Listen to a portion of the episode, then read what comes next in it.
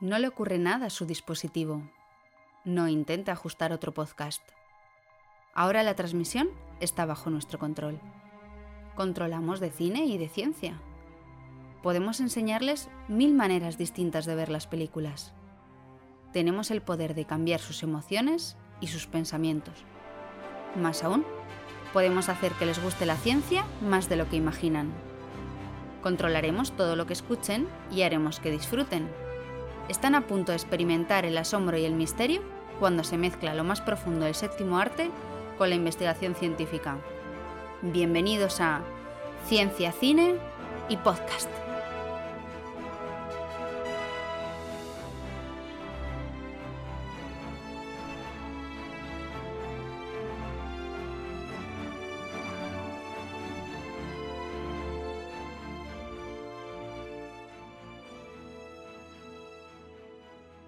Bienvenidos a nuestro décimo episodio. Y hoy es muy especial porque queremos celebrar el aniversario de una gran película, Gladiator, de la que el mayo se hizo 20 años de su estreno. Yo soy Sandra.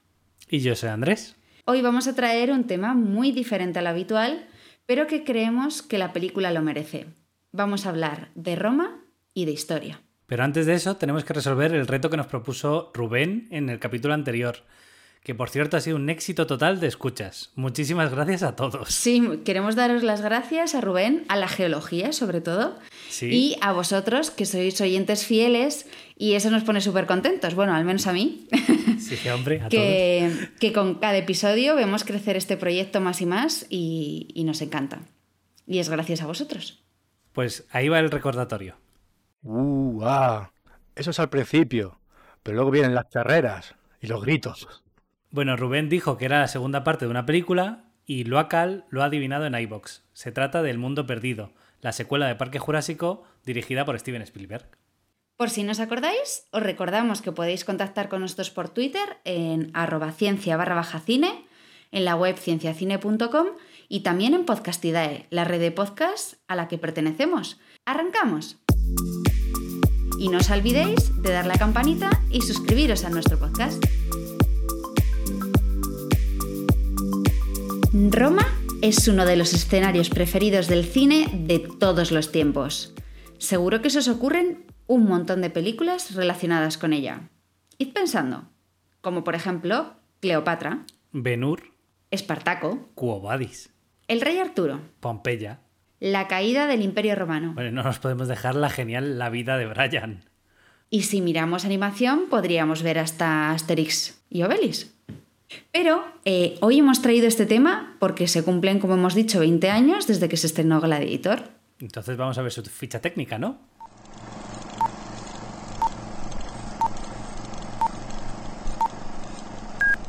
Allá vamos.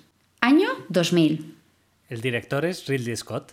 Sobre nuestros protagonistas tenemos a Russell Crowe, que hace de Máximo, a Joaquín Phoenix, cómodo, nuestro gran Joker, Connie Nielsen, que hace de Lucila, y Richard Harris de Marco Aurelio, que no dura mucho.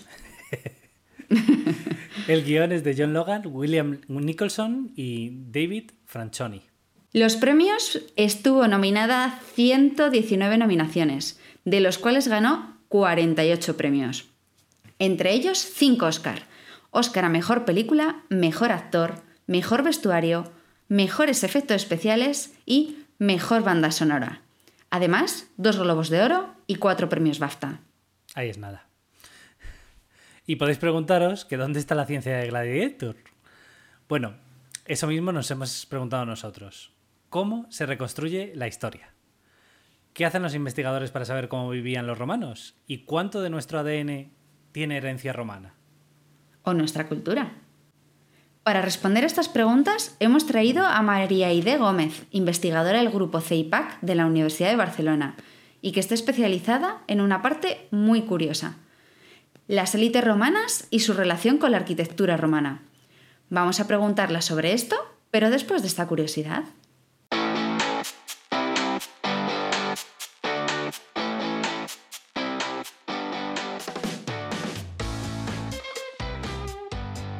Gladiator fue un éxito de taquilla y de crítica. Pero, ¿sabíais que Russell Crowe estuvo a punto de morir en ella? No solamente sufrió un montón de magulladoras, se rompió un pie, sino que los tigres de la escena del Coliseo eran reales y estuvieron a muy pocos centímetros de él. Aunque Russell Crowe hizo gran parte de las escenas, su doble Stuart Clark tuvo un papel estelar en la película, porque la mano que acaricia los campos de trigo, en esa famosa escena, es la suya. Fue, como diría Joey de Friends, un doble de manos. A ver, Andrés, cuéntanos esto, que esa escena te encanta. Sí, me gusta mucho porque cuando Joey va al casino descubre que Croupier tiene las mismas manos que él y entonces le va persiguiendo porque quiere hacerse rico haciendo anuncios de dobles de manos. Esto es exactamente lo mismo, pero en Gladiator.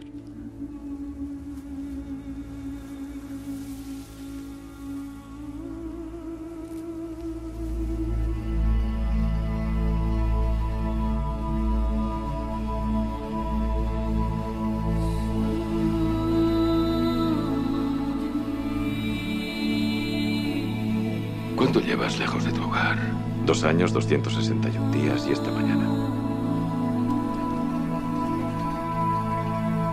¿Cómo recompensaré a mi mejor general?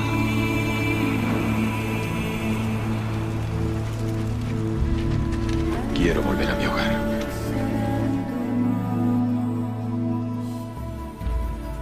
¿Sigues vivo? Sigo vivo. Los dioses tienen sentido del humor. Los dioses te aman. Valerio, ¿Vuelves a los cuarteles o a Roma? a mi hogar.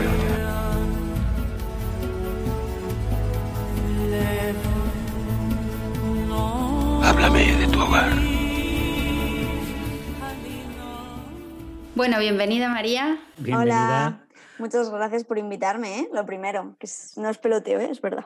Gracias a ti. Nada, a ti. Estamos encantados de tener un tema diferente a los que hemos traído hasta ahora.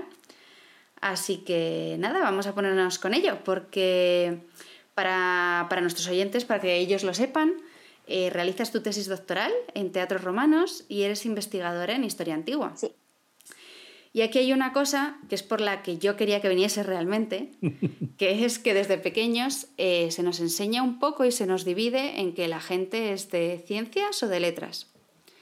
Y hoy queremos romper un poco con, con este estereotipo, porque el que me conozca sabe que estoy súper en contra de esta división, y eh, queremos romper una lanza, romana por supuesto, eh, por las ciencias sociales. Así que nada, me, me gustaría que nos contases un poco pues, cómo trabaja un historiador y cómo funciona vuestro método de investigación. Porque, no sé, tenéis laboratorios donde hacéis experimentos, es importante la documentación. No sé, cuéntanos, cuéntanos un poco, que, que creo que, que habrá similitudes y diferencias con la física y la biología. A ver, creo que es una pregunta muy importante porque es lo que tú dices, ¿no? Siempre nos dicen eh, letras o ciencias y parece que, no mal, pero a veces parece que los de letras somos como tontos y los de ciencias listos. Entonces, yo voy a explicar un poco cómo, cómo lo hago yo, ¿vale? Eh, en mi caso, para hacer la, la tesis, he seguido un método científico que se basa en seis pasos. Lo primero que yo hago es eh, recopilar la, la bibliografía, es decir, mm, recoger todas las obras donde eh, esté escrito mi tema de estudio, una vez que las ¿Qué, ¿Cuál es? que son los teatros romanos Vale. eh, de la Hispania tea- vamos a quedarnos con los teatros romanos de, de España, ¿vale? Eh, en segundo lugar, eh, cuando ya tengo, ya he leído, he recopilado y he leído todo sobre, sobre este tema, lo que tengo que hacer es ir a buscar dónde están esos teatros. ¿Qué pasa? Que esos teatros, a mí me encantaría que estuvieran tal cual los hubieran edificado, pero como no es así y lo que tengo son restos, pues tengo que encargarme de juntar todas esas piedritas, que en muchos casos están en los museos, en los yacimientos, y a veces no están en el museo ahí en una vitrina esperando a que tú las veas, sino que igual está en un sótano cogiendo polvo. Esa es una, es una gran diferencia de la que tienes con nosotros, por ejemplo. eh, nosotros cogemos un voltímetro y medimos el voltaje y ya está. Claro. Pero tú- tus datos son mucho más difíciles de conseguir. O sea, que, que, por ejemplo tienes que ir a recopilar todas las piedras de un mismo teatro que están distribuidas por distintos museos o allí o donde sea. Claro, por ejemplo, yo quiero eh, conocer cómo era el teatro de Tarraco, en Tarragona, ¿vale?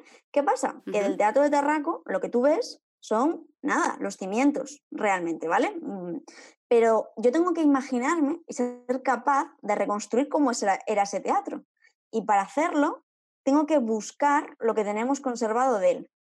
Y lo que tenemos conservado de él muchas veces está en los museos. Vale, pero si estuviera expuesto y estuviera mm, bonito en una vitrina, sería perfecto. Mi trabajo sería mucho más fácil. Pero no, muchas veces está guardando polvo en un sótano perdido y yo me tengo que encargar de fotografiar todas esas piezas para luego con realidad virtual conseguir juntarlas todas para poder entender cómo era ese teatro. Y a veces con muchos huecos. O sea, que va reconstruyendo los textos que había en las edificaciones de los teatros para poder eh, sacar la información que tú necesitas. Y no solo los textos, sino el teatro en sí, cómo era, cómo eran las gradas, cómo era el frente. Tengo que entender si era más grande, si era más pequeño, si estaba más decorado, menos, porque eso es importante. Y entonces, mm, cuando ya tienes todas las piedras, ¿vale? Yo ya sé cómo es el teatro. Yo ya he leído todo sobre el teatro, ahora tengo que pararme a preguntar, ¿vale? ¿Quién pagó este teatro? ¿Quién lo financió? ¿Quién puso el dinero? Como si fuera la Casa de Cultura del Ayuntamiento. ¿Y por qué? ¿Por qué lo hizo? Y ahí entra toda la labor de, mm, de investigación y de interpretación para ser capaz de resolver esa pregunta, esa hipótesis. ¿Quién lo pagó y por qué? Y muchas veces llegamos a una conclusión y otras veces solo planteamos más preguntas porque no tenemos más, más datos. O sea, como en todo el resto de Sí, ciencias. eso nos pasa a todos. Eh, cada sí. vez que que pretendes resolver una pregunta, te salen otras Surgen dos muchas más. más. De hecho, si yo os contase de qué iba a hacer la tesis y en qué ha acabado, pues no tiene nada que ver. Que, que- que creo que es bastante común. Acá ha pasado de algo muy, mucho más grande a algo pequeñito. A mí me ha pasado de un- abarcar mucho a abarcar mucho menos. Sí, al final tienes que centrarte en una cosita pequeña y poner tu granito de arena ahí. Sí, para mí sí, vaya. No, yo creo que es eso, que sobre todo la complejidad que tenéis vosotros es mucho mayor que la que tenemos nosotros, porque nosotros podemos aprovechar instrumentos que son muy fiables, ¿no? Mientras que vosotros tenéis pocos datos y pocas respuestas. Es más difícil conseguir las respuestas. Claro, y a veces ni siquiera están en los museos. Yo te estoy contando el camino fácil, el más fácil. Pero tú imagínate que a veces a una excavación se excavó en el siglo XIX por un erudito local que cogió todas las piezas y se las llevó para su casa. Ponte a buscar tú eso. O sea, quiero decir, hay veces que mm, la tarea de, de búsqueda es muy desagradecida porque tardas mucho en ver resultados y muy laboriosa. Y aparte de, de ir a buscar la información en las piedras, que el otro día nos contabas, eh, también te basas en textos. Y que, que a mí eso me hizo mucha gracia. Claro, Que ibas buscando ahí nombre por nombre como Sherlock Holmes. Claro, porque tú, yo conozco el teatro, ¿vale? Una vez que ya conozco el teatro, muchas veces tenemos inscripciones. Las inscripciones están talladas en piedra, donde pone, eh, fulanito de tal pagó esto, o fulanito de tal le dedica esta escultura al emperador X. Todo eso es información valiosa para mí para saber eh, quién podía pagar eso. ¿Por qué? Sí, comprender un, po- un poco mejor la sociedad, que es, digamos, eso, es- eso no es tan sencillo, ¿no? ¿Qué va? Para nada. De hecho, en cuanto a la sociedad, pues, si queréis podemos entrar en el tema de la película, que son los gladiadores. Gladiadores. Yo os saludo. que bueno, no es que formaran gran parte de la sociedad, ¿no? Pero estaban ahí para, para entretenerla. Y bueno, eh, películas como Gladiador o Espartaco, pues han impactado mucho a todo el mundo y de hecho las siguen disfrutando y se sigue emocionando la gente cuando las ve. Pero much- Da igual las veces que la ves. Da igual las te veces, sigues claro. emocionando. Es muy bonita, vamos a decirlo. lo que pasa es que muchas veces nosotros ignoramos la, veraci- la veracidad histórica eh, y en el caso particular de los gladiadores, si son tan importantes como parecen en las películas, ¿no? Porque parece que son una especie de Messi de la época, incluso que pueden enfrentarse a emperadores, ¿no? O que podían luchar por la libertad. Por... En Gladiador aparece una espada de madera, ¿no? Que le, da, que le da al emperador. ¿Eso es así? ¿Tenían tanto poder? ¿Tú eras gladiador? Sí, lo fui.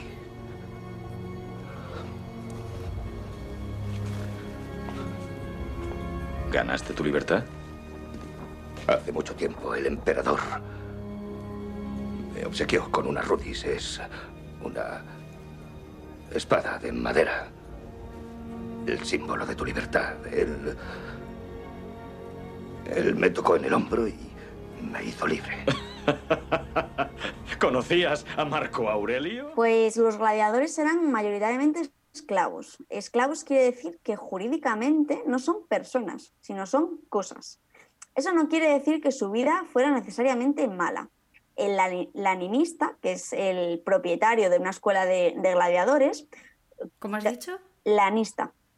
Lanista. Esa es la persona que, es, es, propietario de una escuela de gladiadores, donde, pues entonces, para él, cada, cada combatiente es una inversión muy valiosa porque se tiene que encargar de alimentarlo, de que estuviera en forma, de pagar que no se que pusiera malo, de entrenarlo para la lucha. Y por tanto, mm, su vida no era tan mala como la de un esclavo cualquiera, puesto que se le trataba bien para que ganase y para que le, les generase un beneficio. Yo soy próximo y estaré más cerca de vosotros estos días, los últimos de vuestra miserable vida, que la puta de la madre que os trajo gritando a este mundo. No os he comprado para que me hagáis compañía. He pagado para sacar provecho de vuestra muerte. O sea que directamente los gladiadores, como esclavos que eran, no formaban parte de la sociedad, no eran ni personas. No, eran cosas. De hecho, es curioso porque hay una frase en la que él, cuando les compra, les dice, bueno, les va poniendo una marquita azul, una roja o una amarilla, no me acuerdo de qué color era, y va diciendo, bueno, aquí todos sois propiedad mía, unos estáis para ganar y otros estáis para morir. ¿Sabes luchar? Pronto tendré un combate. Unos valen para luchar y otros para morir. Tú necesitas a ambos. Claro. O sea, que, es lo que tú dices, que había algunos que les compraban, pues, ¿no? Para simplemente dar espectáculo y otros, pues que sí que tenían más cuidado. cómo iba eso? Hombre, supongo que formar a muchos gladiadores eh, desde el punto de vista de entrenarlos físicamente, prepararlos, alimentar, es algo muy caro. Entonces tú formas a X, ¿sabes? Un grupo importante que son los que van a ganar y los que realmente van a luchar, van a ser pues los de primera división, ¿vale? Y el resto de, esclavos simplemente iban a ser el juguete de ese gladiador que ya estaba entrenado. Por eso los gladiadores como tal, los que estaban formados como tal, no tienen una mala vida. Pero claro, el, esclavo pobrecito que lo cogen para, para, que pierda, pues sí, ese sí. ¿Y es verdad que podían ganar su libertad?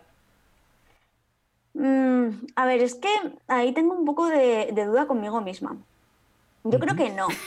A ver, yo aquí voy a hacer mi opinión personal. Yo creo que no, porque ganar no es como el genio de la lámpara, que ganan su libertad, sino que una persona en Roma, los compartimentos, los, los estatus sociales son estancos.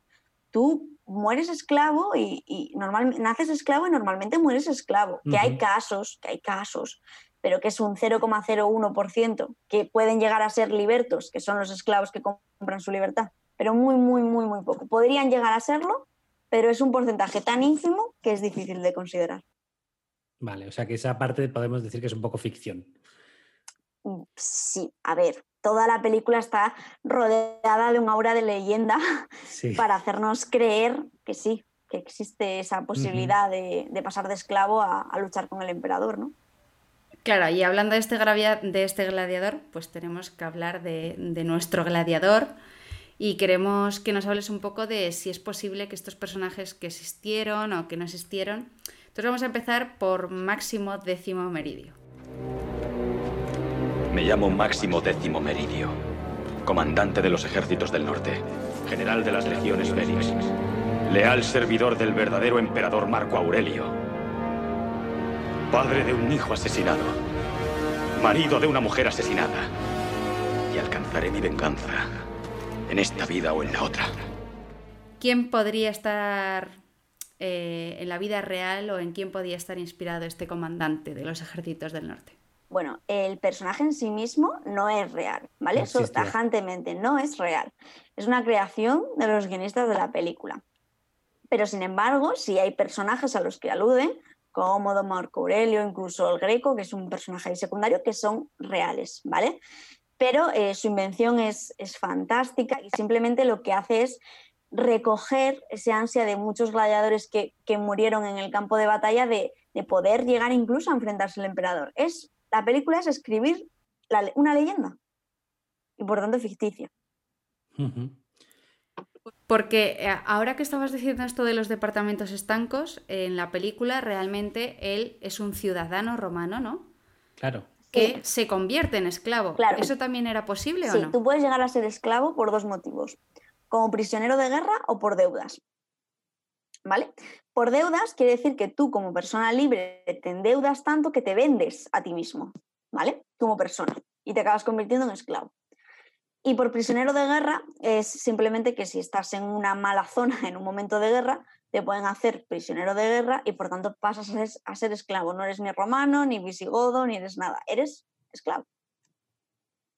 Así que sí, puedes llegar a ser esclavo. No es algo habitual. No, pero es curioso que se pueda. Sí, claro.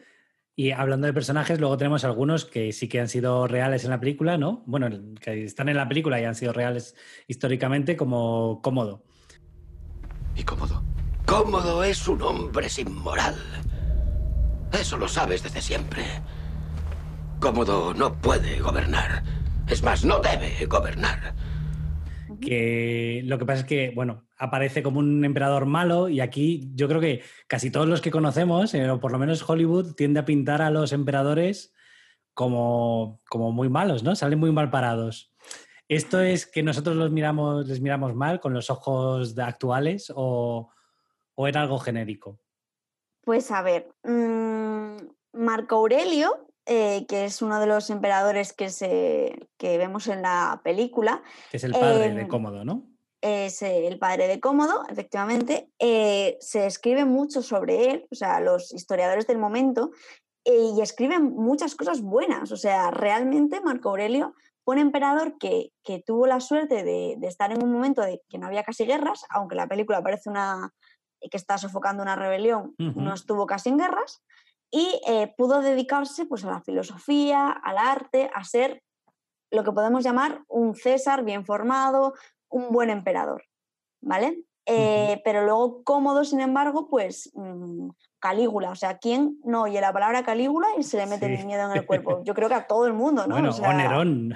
o Nerón, pues mm, que son tan malos o tan buenos, pues no lo sé. Yo creo que, que son personas muy ambiciosas, ¿vale? Y que la ambición justifica, lo- o creen que justifica eh, todo. Y nosotros, visto desde el presente, no lo, no lo entendemos así. Eh, bueno, hablando de, de Cómodo, lo primero que hace al llegar a ser emperador es decretar unos juegos en Roma. Juegos. 150 días de juegos. Es más listo de lo que creen. ¿Listo? Roma entera se reiría de cómodo si no le temiera a los pretorianos. Temor y asombro. Poderosa combinación. ¿Tú crees que el pueblo se sentirá atraído por esto? Creo que él sabe lo que es Roma. Roma es la plebe. Les ofrecerá magia y la plebe se distraerá. Les quitará su libertad y seguirán rugiendo.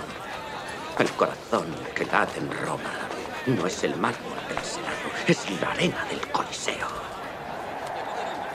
A él les ofrecerá la muerte. Y ellos le amarán por ello. Él dice que, porque no sé si se, bueno, se habla en la película que su padre los había prohibido por menos de cinco años. Marco Aurelio los había prohibido porque él no estaba de acuerdo en cómo consideraban a, a los esclavos precisamente durante los juegos. Sí. Y él quiere volver a, a implantarlos. Entonces, eh, quizás tratando este episodio sobre gladiadores, pues queremos preguntarte, pues eso, ¿qué función tenían los juegos dentro de la sociedad romana? A ver, eh, la sociedad romana es eh, una sociedad que se preocupa mucho, o sea, los emperadores, aunque parezca que no, se preocupan mucho de su pueblo y sobre todo de tenerle contento. Y una manera de tener contento al pueblo es tenerlo entretenido, ¿vale? Entonces, a veces, en determinados reinados, vemos eh, que hay incluso 147 días de juegos de 365 que puede tener el año. Es decir, a veces, Bueno, lo mismo que tenemos de fútbol. pues eso, pues eso, Igual tenemos más de fútbol. Lo ¿eh? mismo tenemos más. Pues eso, pero piensa que, que, bueno, es que iba a decir que se paraliza la sociedad, aquí también se paraliza la sociedad con el fútbol, así que no, no es tan diferente. no lo es, ¿no? O sea, tienen la función de entretener, tienen la función de, de, que la gente no se preocupe por otra cosa, de que si está entretenida no se va a sublevar. Es tan sencillo como eso. ¿Pero eran días festivos? O sea, cuando había juegos no se trabajaba. Normalmente eh, se hacían eh, los juegos en época de que no hubiera recolecta, que no hubiera siembra, o sea, que decir, se hacen en momentos que no son que paralizar la actividad no fuera crucial para la economía. Pero podríamos decir que prácticamente sí, se deja como, pues como aquí un domingo, se deja eh, los productos básicos, es decir, para comprar el pan y, y demás y las tabernas. Y ya está, sí, prácticamente sí. Oye, y hablando del tercer protagonista de la película, el que yo creo que es el tercer protagonista, que es el Coliseo de Roma, porque realmente tiene muchos minutos de película, ¿no? Eh, yo creo que es interesante para la gente que no tiene claras las diferencias, que nos expliques, tú que eres especialista en esto, eh, sobre la arquitectura, qué diferencias hay entre el teatro, el circo y el anfiteatro en las ciudades romanas. Y tanto como edificios como el tipo de espectáculo que había en cada uno de ellos, ¿no? Mm. Bueno, primero quiero hacer eh, un punto muy a favor de la película y es que el Coliseo es un edificio que, hoy en día está en pie, que, está muy bien reconstruido y, que es maravilloso, ¿no? Pero creo que la película eh, dota al edificio de, de, una personalidad importante, es decir, que cuando entra el gladiador en él, se siente como pequeñito, ¿no? Ante esa arquitectura tan monumental. Y yo creo que que eso lo capta muy bien, porque los romanos lo que querían es que esos, los ciudadanos se sintieran pequeñitos en sus edificios. Y eso mm, creo que en la película se ve muy bien. O sea, para mí eso es muy importante y creo que es una lanza a favor de ellos. ¿Habías visto algo parecido? No sabía que el hombre pudiera hacer algo así. Yo solo, yo no tengo que decir que no he estado en Roma, desgraciadamente para mí. Muy mal.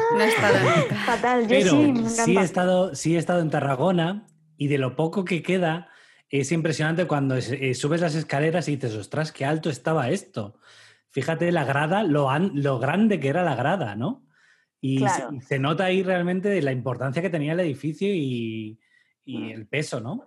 Y por ejemplo, no habéis estado en Roma, pero habéis estado en Segovia, ¿no? Y tú ante el acueducto no te sientes pequeñito. Sí, sí, te sientes, pues esa, eh, creo que, esa monumentalidad es una característica intrínseca de, la, de, la, romanidad, ¿no? Y creo que es muy importante y que en la película lo hacen muy bien. O sea, como hay otras cosas que para mí no las hacen tan bien, eso lo hacen muy bien. Y respondiendo a la pregunta que me hacías, eh, el teatro se usaba para, hacer los Ludis Kennedy, que son juegos teatrales, ¿vale? Es decir, obras de teatro, que normalmente son obras muy sencillas, que puede entender todo el mundo y que buscaban la risa fácil, como la comedia hoy en día, ¿vale? El anfiteatro, hay que tener en cuenta que anfiteatros hay pocos, no es que se conserven pocos, sino que se construyeron pocos. Son dos teatros unidos y servían para, eh, aparte de para obras de teatro, para una cosa que es eh, la representación de eh, batallas marítimas, es decir, se llenaba todo de agua ¿vale? Y vemos como pequeños barcos luchando entre sí para representar esas batallas marítimas. Las, entonces, mm, el anfiteatro servía para eso. De hecho, el, Coliseo es un anfiteatro y tiene una parte debajo para, para mover las compuertas que serviría para eso. Y tiene forma así elipsoidal, ¿no? eso es, tiene, Y luego el, circo, que es eh, mucho más alargado, por así decirlo, y que servía para las carreras eh, de cuadrigas, ¿vale? Principalmente para eso. Lo que pasa que luego se usaría también para, para la lucha de gladiadores. Hay que tener en cuenta que lo más caro, o sea, esto está fijado, o sea, nosotros sabemos lo que cuesta, ¿vale? Lo más caro en el mundo romano de juegos de entretenimiento son los gladiadores. Los gladiadores en las luchas de fieras.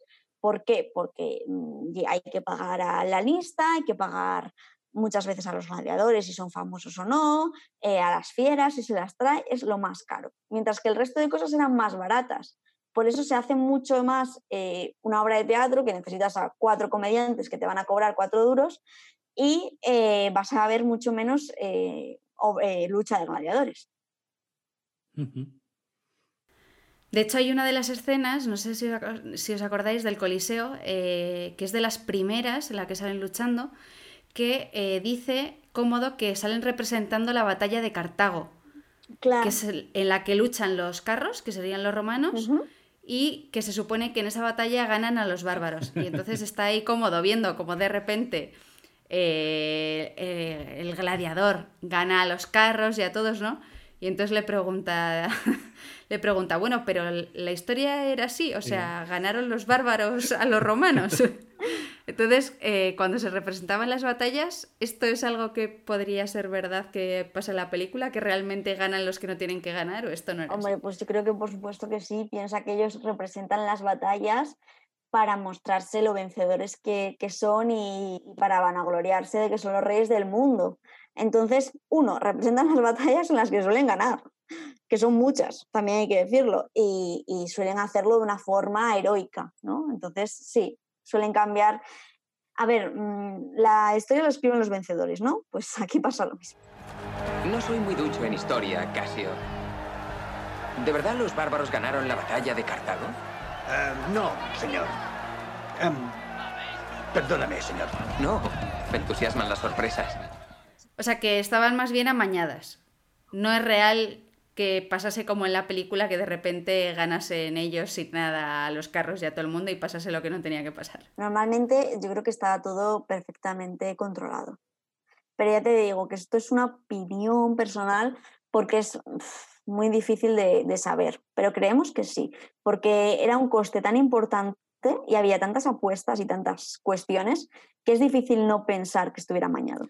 Tenía que ser como el Circo del Sol, ¿no? Ahí te has invertido tanto en eso que, que todo tiene que Claro. salir bien, no se le puede caer ni una pelota. Claro, y luego como curiosidad, eh, voy a decir que las carreras de, de aurigas iban por colores. O sea, es el rojo, el azul, el blanco, el verde, y cada uno apostaba un color.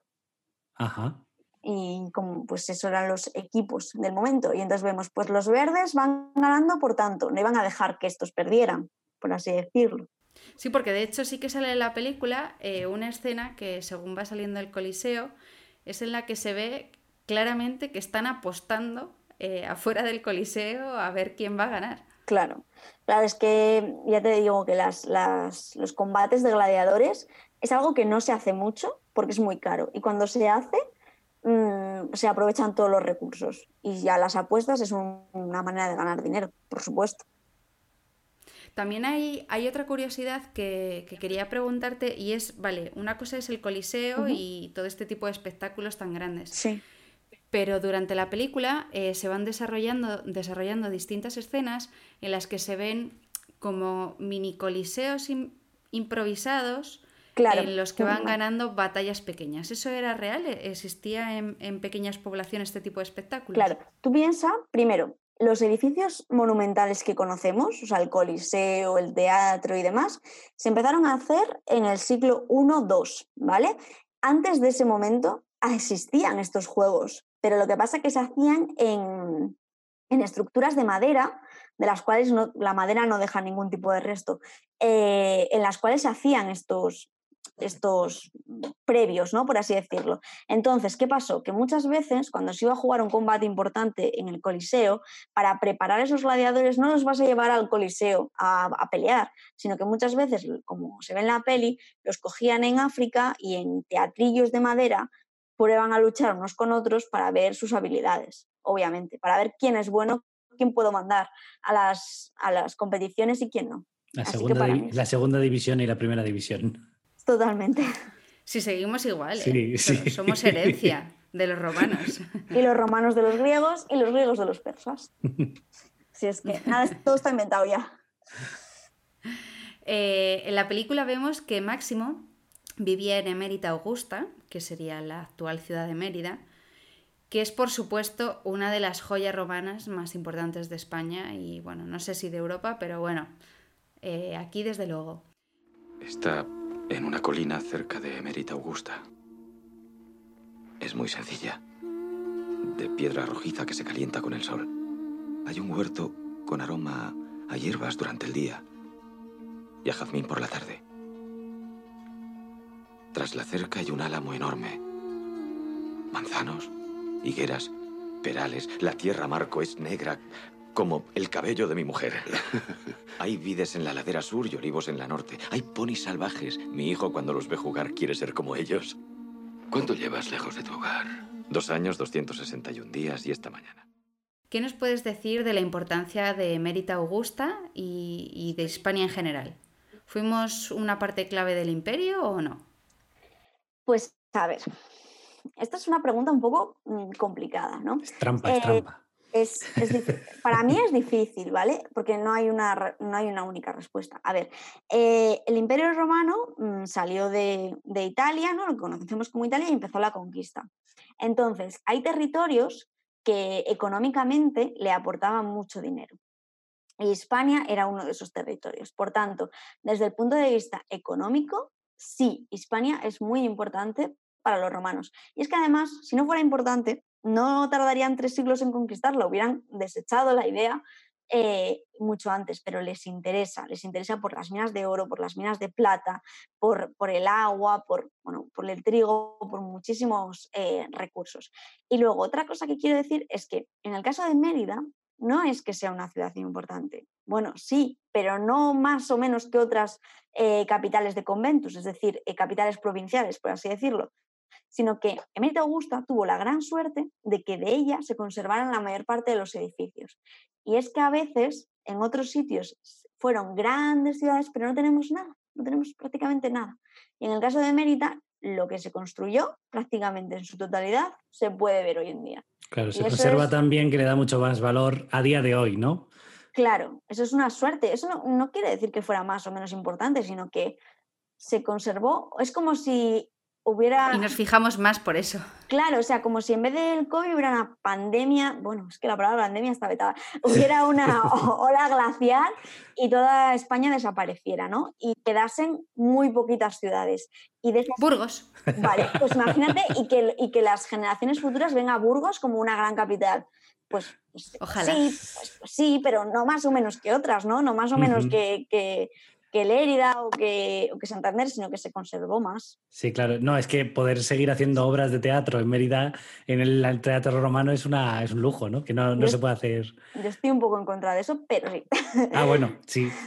A ver, cuéntanos, cuéntanos. A ver, cada vez que se hace una obra de teatro en, en, en Emérita Augusta, lo que no se ve es que se sacan paladas de mini piedrecitas pequeñas que la gente, o sea, normalmente en las gradas suelen poner un cartón piedra para que la gente se siente. La gente muchas veces se dedica a escarbar las piedrecitas de al lado y es como, no lo toques, ha llevado siglos ahí, por favor, mm, intenta preservarlo. Y tanta gente eh, de continuo en un edificio eh, lo acaba estropeando. Me parece muy bien que se use con la finalidad para la que fue construido, pero estamos abusando, estamos abusando de ello, quizás. Es un debate interesante este. Mm. Cuéntanos, has, has estado mencionando eh, que a los romanos les costó mucho conquistar Hispania, ¿no? Eh, y tú que eres especialista en esto, eh, a mí me gustaría que nos explicaras un poco cómo se fue dividiendo la, la península en lo que, y cómo se ha ido transformando por los romanos en cosas que luego al final nos han quedado a nosotros.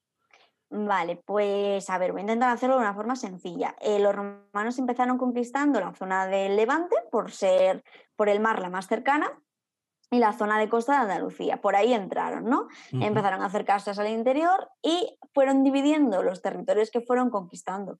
Primero en dos provincias, porque no tenían para más, Hispania Citerior y Hispania Ulterior. Fueron llegando hasta lo que es actual Extremadura y sumaron tres, Citerior, Ulterior y Lusitania.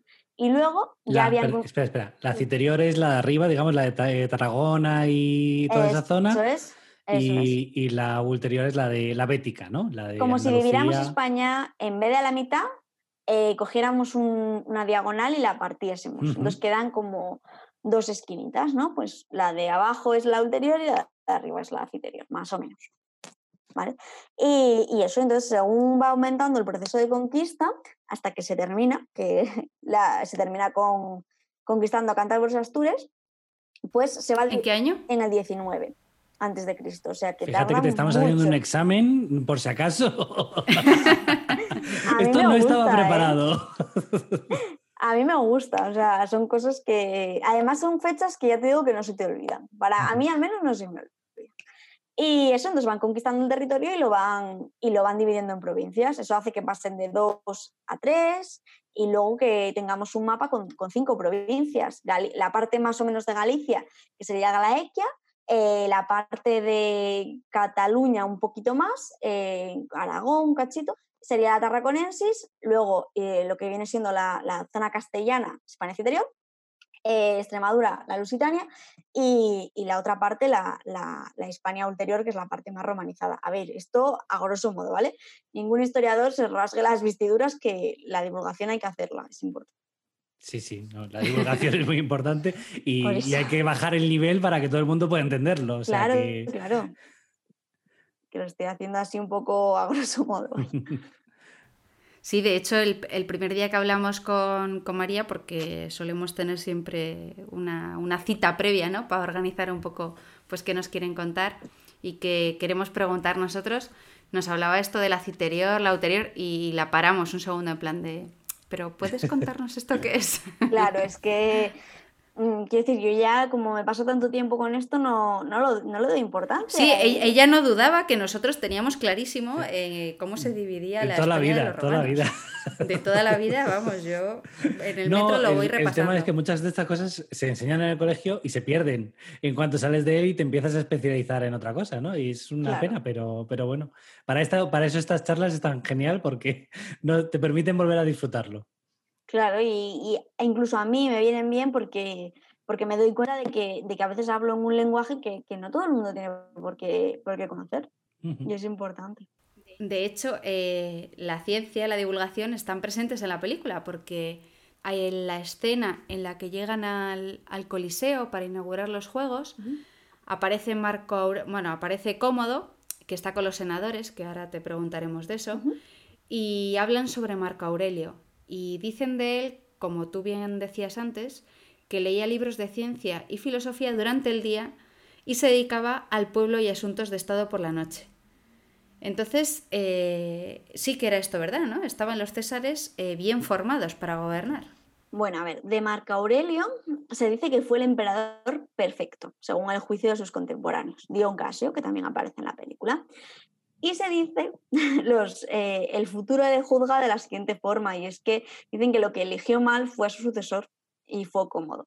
De hecho, se dice que cómodo, que en una rabieta a los 11 años ya quiso lanzar eh, una, un pequeño horno, o sea, una pequeña zona de, para calentar, vamos a, a intentar entenderlo así, a su sirviente. Es decir, mmm, se decía de él que, pues que, que, se dejaba llevar por los instintos, por la banalidad, que era todo lo diferente a su padre, ¿vale? De Marco Aurelio hablamos como una persona culta, como, como un César eh, filósofo, que consiguió eh, incluso eh, a, escribir un libro, que son las meditaciones, que, de la cual hoy tenemos muy pocos restos, pero que se puede decir de una manera... Mmm, salvando las distancias, que es el primer obra de autoayuda. Y es que eh, se adentró en, en, los pensamientos más profundos y, y los puso por, por escrito.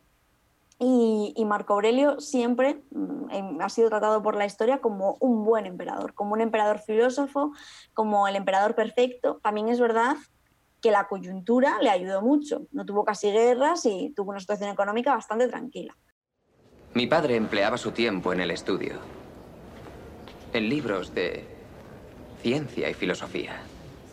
Y durante el crepúsculo leía actas del Senado, mientras el pueblo permanecía olvidado.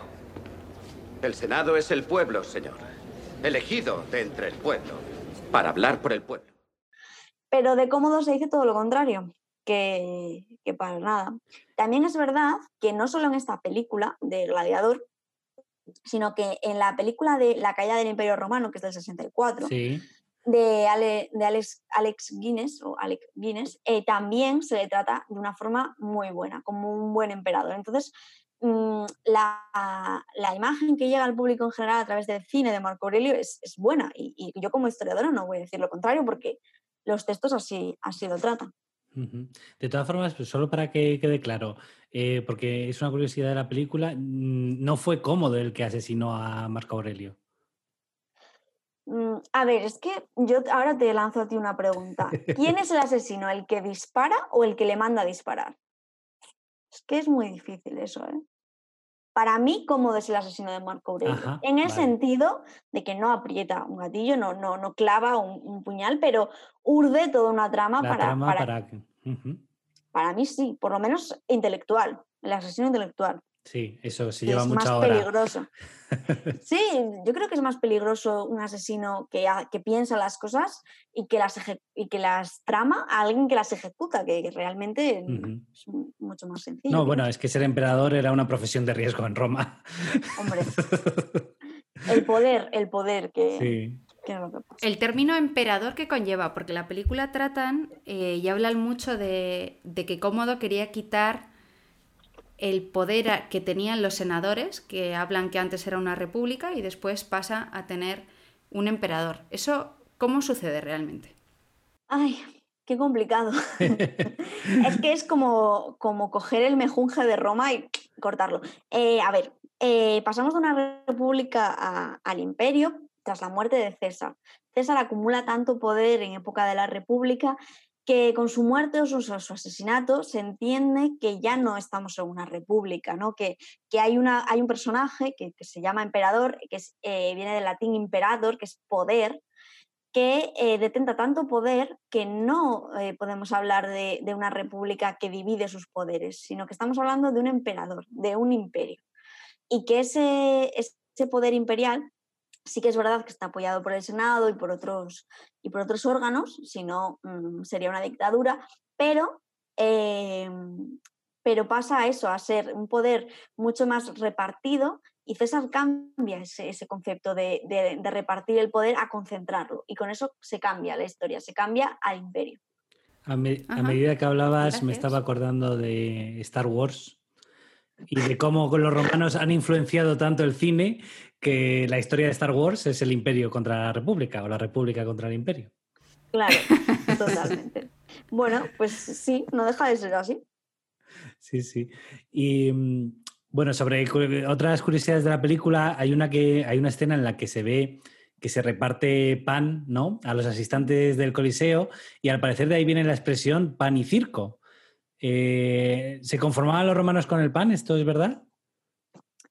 Pues, a ver, mm, ni blanco ni negro. A ver, quiero decir, una cosa que hace el Imperio Romano es subvencionar los, los productos de primera necesidad. Es decir, que los alimentos básicos, como son el pan, estaban a disposición de todo el mundo, de prácticamente todo el mundo. Eso Ah, hace que la población no tenga eh, verdadera necesidad ni hayan grandes hambrunas y por tanto no haya revueltas, que es muy importante.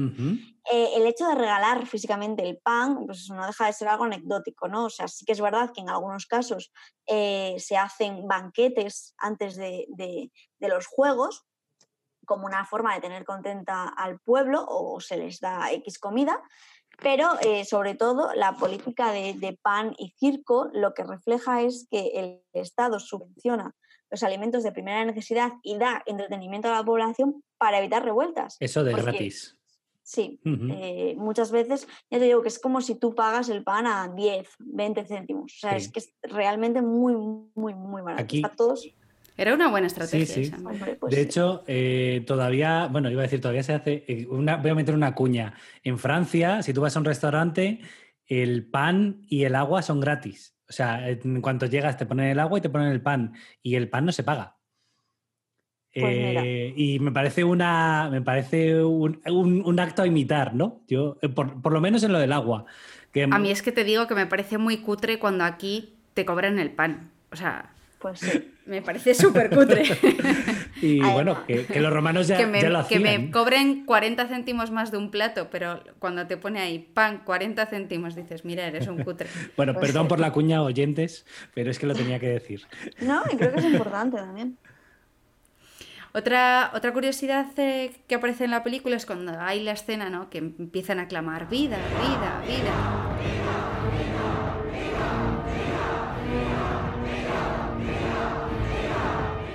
O muerte, muerte, muerte. Y empiezan a, a poner el pulgar hacia arriba y hacia abajo, clamando la vida o la muerte en el foso. ¿Eso tiene alguna base? Eh, o, cómo hacéis vosotros para averiguar este tipo de cosas históricas tan concretas? Bueno, nosotros lo averiguamos a través de los textos, ¿vale? Y muchas veces tampoco es que nos digan nada concreto. Eh, a ver, yo aquí no quiero ni, ni desmontar ni, ni girar un poco las cosas, pero se cree que es al revés. que Ajá. pólice verso es pulgar girado, que es como medio hacia arriba, que dice Juvenal y Prudencio, que es hacia arriba era señal de muerte y hacia abajo de vida. Es todo lo contrario que nosotros pensamos. Entonces, yo no sé si creer realmente a estos dos historiadores, a Juvenal y a Prudencio, a estos dos poetas, si que realmente fuera al revés o que, o que simplemente ha sido, no lo sé, la tradición la que ha hablado. Eh, vamos a creer que hacia arriba siempre va a ser pero yo creo que es que aquí viene una cosa muy importante y es que nosotros, con, con- nuestros ojos de hoy, del, del 2020, vamos a pensar que hacia arriba es algo positivo y que hacia abajo es algo negativo y que te digan que es al revés, a mí, a mí me cambia los esquemas. Entonces, no lo sé. Es- Quiero es- pensar, Es un debate. Quizás fue una licencia para no confundir a la gente. la Bueno, sí, podría ser. Pero es verdad eh, que los gestos que hacemos para sí y no no son universales o no son tan universales como creemos. Y hay países en los que sí se dice al revés, No. girando la cabeza al revés de lo que lo hacemos nosotros. O sea que hay muchas Claro. cosas que son, claro, como de este me, tipo. me pasó en Bulgaria eh, con, con las llaves, que subió una señora a preguntarnos si ya teníamos las Y llaves. tú le dijiste. Y nosotros le decíamos que sí y, y no entendíamos nada de qué era lo que, era lo que quería. Solo revés en movía la cabeza y nada, sí, sí. claro, es que es eso, es cambiar nuestra concepción. Entonces, mm, no sabría qué decir. Lo que sí está claro es que los emperadores eran capaces de decidir sobre la vida de los gladiadores. Vamos a quedarnos con eso. Oye, y una pregunta, una curiosidad que me queda aquí. eh, me parece muy difícil buscar textos. O sea, creo que tiene que ser una labor muy complicada porque eh, no vale Google para eso. Eh, No, no vale Google. y imagino que tú estás harta de leer en latín. Sí, y no. A, a ver, voy a quitar algunos de los mitos. Hay historiadores de la antigüedad, no hay muchos, pero hay algunos que, que no saben latín, o sea, no es imprescindible, ¿vale? Porque gracias a Dios muchas de las obras de los clásicos Están editadas, están traducidas. Que no están digitalizadas es otra cosa, porque los historiadores siempre vamos a ser muy prehistóricos en ese sentido de tener el libro físico. Eso yo creo que es así. Pero aparte de esas grandes obras, tú a veces te encuentras una inscripción que primero las inscripciones eh, están como en vamos a decirlo así. Tienes que transcribirlas, es decir, pasarlas a, letra, a, a palabras latinas enteras y luego traducirla. Y, y que no te falten cachos, porque a veces faltan cachos. Mm. Entonces, mm, bueno, pues es un poco complicado. A veces nosotros vemos una L y decimos, esta es Lucius, porque, porque siempre es Lucius, pero algún día nos equivocaremos, está claro. Bueno, y para acabar, eh, vamos a hacerte la famosa pregunta de la vida de Brian, que es, ¿y qué han hecho los romanos por nosotros? Y a cambio los romanos, ¿qué nos han dado? El acueducto. ¿Qué? El acueducto. Ah, sí, sí, eso sí nos lo han dado, eso es cierto, sí. Y el alcantarillado. Ah, sí, el alcantarillado. ¿Te acuerdas cómo olía antes la ciudad? Sí, de acuerdo, reconozco que el acueducto y el alcantarillado nos los han dado los romanos. Y las carreteras. Evidentemente Ah, sí, las carreteras, las eso no hay ni que mencionarlo, hombre. Pero aparte del alcantarillado, el acueducto y las carreteras... La irrigación. La sanidad. La enseñanza. Sí, sí, de acuerdo, de acuerdo. Y el vino. Ah, claro, es verdad, no, por supuesto. Sí, eso sí que lo vamos a echar de menos si se van los romanos, Reg. Los baños públicos. Y ahora se puede salir de noche sin peligro, Reg. Sí, saben cómo imponer la ley del orden. La verdad es que son los únicos que han sabido imponerla. Bueno, pero aparte del alcantarillado, la sanidad, la enseñanza, el vino, el orden público, la irrigación, las carreteras y los baños públicos, ¿qué han hecho los romanos por nosotros? Nos han dado la paz. La paz que te folle un pez. Entonces, ¿cuál crees que es el legado más importante que nos han dejado en nuestra sociedad actual y qué crees que les faltó por hacer? Bueno, yo aquí me voy a poner muy ñoña. Pues para mí, los romanos han hecho la arquitectura, los grandes edificios de la antigüedad, esos circos, teatros, anfiteatros, eh, edificios con una utilidad increíble, como son esas grandes obras de ingeniería civil que permitieron llevar agua desde lugares más insospechados a, eh, a ciudades que no eran ciudades, que eran pueblos que se convirtieron en grandes urbes gracias a los romanos, la comunicación de, de- de pueblos gracias a, a las calzadas. Eh, creo que los romanos, sobre todo, nos dejan mm, esa gran labor en piedra de romanizar y de, y de urbanizar, urbanizar creo que es la palabra clave, eh, la península ibérica. ¿Qué pasa?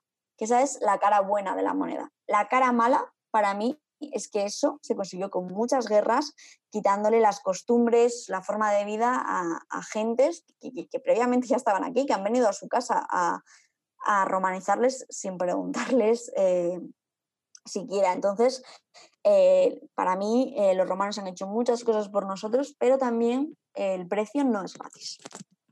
¿Y qué, qué crees que les faltó? ¿En qué no fueron tan buenos? Quizá eh, no eran tan buenos como los griegos en, lo que eran las ciencias, eh, como la física o la astronomía, ese tipo de cosas. La verdad es que no, o sea, quiero decir, no, no creo que les haya faltado nada, sinceramente, o sea, no creo que les haya faltado nada, creo que, que, los, que los romanos beben de los griegos y que han sabido eh, dotar de practicidad muchas veces al, pensamiento, al pensamiento griego, ¿no? Y, no creo que les haya faltado nada. Lo único que se les, yo les puedo objetar y obviamente es esa, conquista, ¿no? Muchas veces sangrienta y demás, pero bueno, como otros muchos pueblos de la antigüedad, pero hay que todos. Bueno, pero es que es, la época, es que somos así. Claro, pero no por ello hay que dejar de, de decirlo, ¿no? No, sí, pero quiero decir que los españoles con América hicimos lo mismo, ¿no? Claro, es que el desarrollo tiene dos caras para mí, entonces creo que eso es lo que les faltó. Pues muchas gracias. La verdad es que teníamos preguntas para, ocho episodios. Total. Pero bueno, teníamos que conformarnos. Ya a ver si podemos contar contigo en la temporada que viene. Por supuesto. Así que muchas gracias. No te vayas todavía. Mm, vale. Porque tenemos que pasar a hacerte las preguntas que hacemos a todos los ponentes. Muy bien. el trivial de ciencia y cine.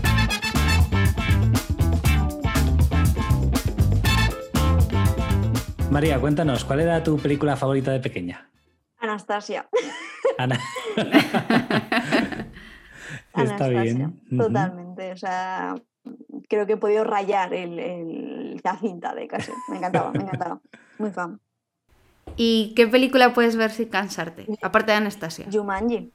Ah, la 1, la, la Sí, sí, sí, me encanta, me encanta, me encanta todo, esa estética de finales de los 80, eh, eh, la interpretación, todo, o sea, para mí, Jumanji. Aunque digas, es que los monos salen como raros, es que no es que me encanta, no sé. Yo, ese sonido de tambores es como... Mm, uh, qué miedo. Me gusta mucho, o sea, es mi película favorita. Y luego, recomiéndanos algo que, hayas visto últimamente, una serie, una película. Bueno, pues para cerrar un poco el ciclo, eh, a ver, yo digo, y voy a ser sincera, yo no veo casi prácticamente ni películas ni series históricas. Lo siento, pero ya tengo mucho. No, no tiene que ser del campo, ¿eh? No, no, no, no, pero quiero decir, mm, cerrando el ciclo, yo no, no, no es un género que consume, que consuma. Pero creo que para terminar el episodio puede estar muy bien que la gente eh, conozca la serie de, Roma, ¿vale? La serie de Roma es una serie que está, está eh, hay historiadores muy buenos detrás de esa serie y es una serie que está muy bien y que la gente que ha visto Gladiator y le ha gustado, creo que le va a gustar Roma, porque es mm. entretenida, la música también juega un papel muy importante, está muy bien hecha desde el punto de vista de, la recreación y demás y yo, yo recomendaría eh, como final histórico Roma. Me la apunto. También en ese sentido también me han dicho que la serie de vikingos estaba muy bien hecha. Pues te han dicho. A ver, a ver, vamos a ver. Me voy a, me voy a aportar bien. Está muy mal hecha, porque da muchos saltos cronológicos y creo que eso eh, hace caer en el error muchas veces. Se inventan muchos personajes. Mm, como a Gladiator le podemos sacar pinceladitas, en plan, ay, esto debería ser así pero son, son chorradas, ¿no? Vikingos, mm, la teatralidad sí que la coge por, por banda, para mí. Pues mira, me gusta saber tu opinión. Sí, para, la mayoría de los, eh, o sea, para compañeros mis historiadores tampoco les gusta. Creo que todo el mundo empezamos a ver esa serie y casi nadie ha terminado por eso, porque por, la veracidad. Muy bien. Bueno, y para acabar, nos gustaría hacer el juego eh, que hacemos con todos nuestros ponentes. No sé si, si te has preparado alguna pregunta, frase, canción, vas a cantar. Frase, canción. Voy a cantar.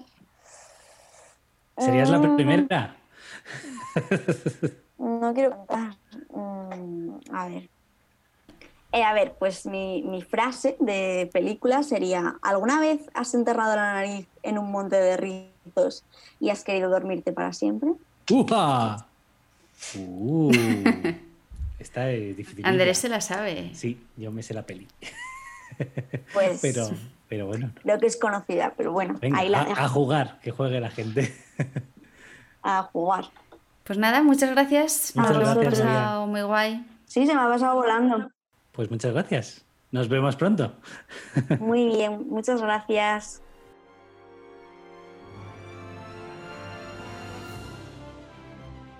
Y si os ha gustado, suscribiros a nuestro podcast, suscríbete, suscríbete, suscríbete. Y volvemos en 15 días con un episodio que todavía no le hemos grabado y no sabemos cómo va a salir, pero que seguro que subiréis a vuestra red social. ¿Os apetece? Ya sabéis. Haced palomitas Y, que, la ciencia, os acompañe.